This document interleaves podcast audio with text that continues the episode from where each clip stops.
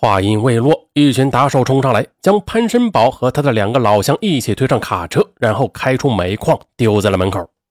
而潘申宝他们三个人不敢和膀大腰圆的打手强顶，嗯，只得说：“你们等着，我们马上去政府告你们。”回到住处后，潘申宝与另外两个矿工决定要到法院去告矿主。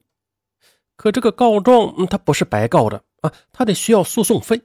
这三个人都是吝啬之极的人呢。平时骗到钱财时，唯恐自己分的少一点那现在说要出钱，那谁也不愿意掏腰包了。再呀，鉴于现在他们已经没有多少钱了，决定先去县城诈骗一通，嗯，骗点生活费再说吧。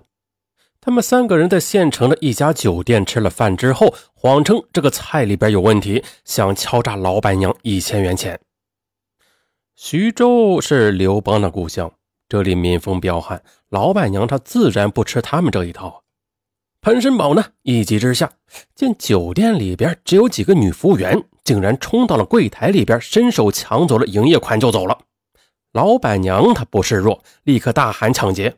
潘申宝三个人仓皇逃到街上，还没跑出一百米呢，就被巡逻警察当场给抓获了，押送到了公安局。此时，被他们敲诈的矿主也正在公安局找熟人说明情况。哎呀，做贼心虚啊！潘申宝他们一眼就看到了矿主，他们还以为是矿主报案导致他们被捉的呢。这三个人中有一个罪行最轻的家伙，立即表示愿意主动立功啊，坦白从宽。这倒把县城的民警搞得莫名其妙了啊！不就是抢劫酒店的营业款吗？一共也就一千多块。你你还交代什么呀？谁知道啊！听完这个家伙的交代，几个民警大吃一惊。不过此人呢，他是第一次进公安局，也许是怕挨打，所以吓得胡说八道也不一定。几个民警又轮流的问了几遍，最终确认他没有胡说。于是，一个流窜全国多年、前后杀死五十二人的恶性打点的团伙暴露了出来。所谓的打点子，那并不是出个什么点子来赚钱啊。前边上文已经说过了，而是杀死点子。什么是点子呀？也就叫做猪或者货，说白了就是一个活生生的人。所谓的打点子，就是一个分工明确的团伙，通过欺骗手段将一些外地的民工骗到某个私人煤矿工作。而团伙一些人呢，则伪装成他的工友，寻机将这个可怜人在井下杀害。而杀害之后，团伙其他成员便谎称是老乡或者家属，要求矿主赔钱善后，借此敲诈巨额抚恤金。可一旦拿到抚恤金以后，嗯，这些歹徒就同意火化死者，取走骨灰。取走骨灰离开煤矿以后，歹徒们立即将骨灰随意丢弃，分赃后寻找下一个目标。其实啊，在一九九八年那会儿，全国已经流窜多个这种团伙了，大部分都是在陕西省安康市呃汉阴县级的歹徒，其中最有名的就是潘申宝和徐桂银的团伙，而潘申宝是徐桂银的师傅。这个潘申宝啊，他也许不是第一个搞这种丧尽天良的打点子诈骗的，但他绝对是做的最大的一个。潘申宝是陕西省安康市汉阴县上七镇龙泉村人，这家伙没有什么文化，小学都没有上完，他只是略识几个字而已，是个半文盲。他的同伙基本也是半文盲，呃，甚至文盲。在一九九六年，潘申宝来到徐州的一家私人煤矿打工，这里工作条件差，很危险，可毕竟这里收入较高。那在这里干上两三个月，就相当于他在老家种一年地的。很快的，潘申宝就亲眼目睹了一起矿难，一个矿工失足，不慎的从矿井高处落下，当场身亡。发生意外的矿工就是徐州本地人。第二天，家属就哭闹着来到了煤矿。让潘申宝吃惊的是，平时凶恶的矿主此时却很软。他主动的劝家属拿走抚恤金，不要闹事而就在家属表示这个抚恤金太少时，矿主他竟然又主动的将金额加了整整一倍。于是啊，家属当场同意火化。在遇难矿工遗体送到火葬场的同时，矿主将几万元的现金交给了家属，我了个乖乖！当时的潘申宝，他一辈子也没有见过这么多钱呢。他不觉看傻了眼。过了几天后，他和几个很久不见的汉银老乡喝酒时，发现他们都是穿金戴银的，不但是住宾馆，还玩小姐，好像混得很不错。酒过三巡呢，这个潘申宝抱怨自己工作辛苦，而且危险，赚钱呢也不是很多，万一哪天出事那就会送命。几个老乡狂笑一通，那是你没用，这年头撑死胆大的，饿死胆小的，你自己没胆量，只能受穷。潘申宝听了以后，不觉得触动了心事他恳求的说：“那大家都是老乡啊，你们怎么富起来的？能不能也教教我呀？让我也过几天这种好日子呗？”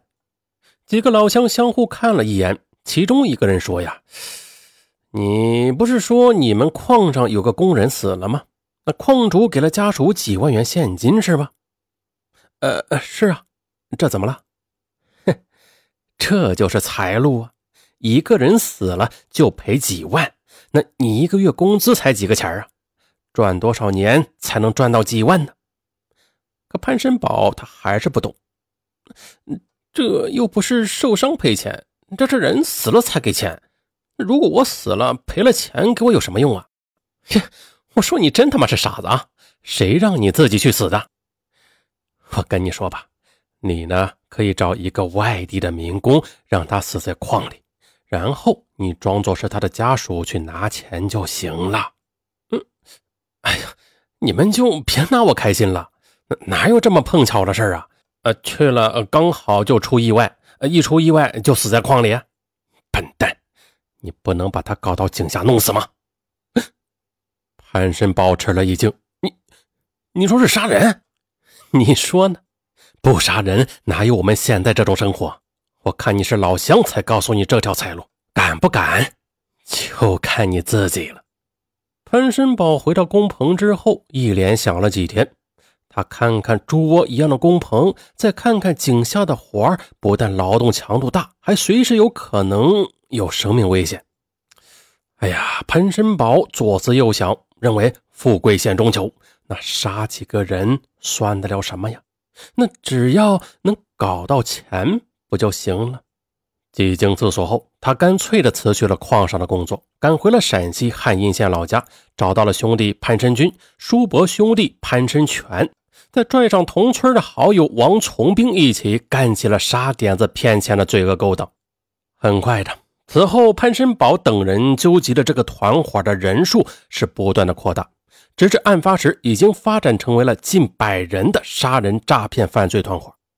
在这个团伙中呢，有专门寻找可下手的煤矿的，还有专门在火车站、劳务市场等地物色可供赚钱的点子的，还有冒充被害点子亲属和村干部的，有专门动手杀人的，等等。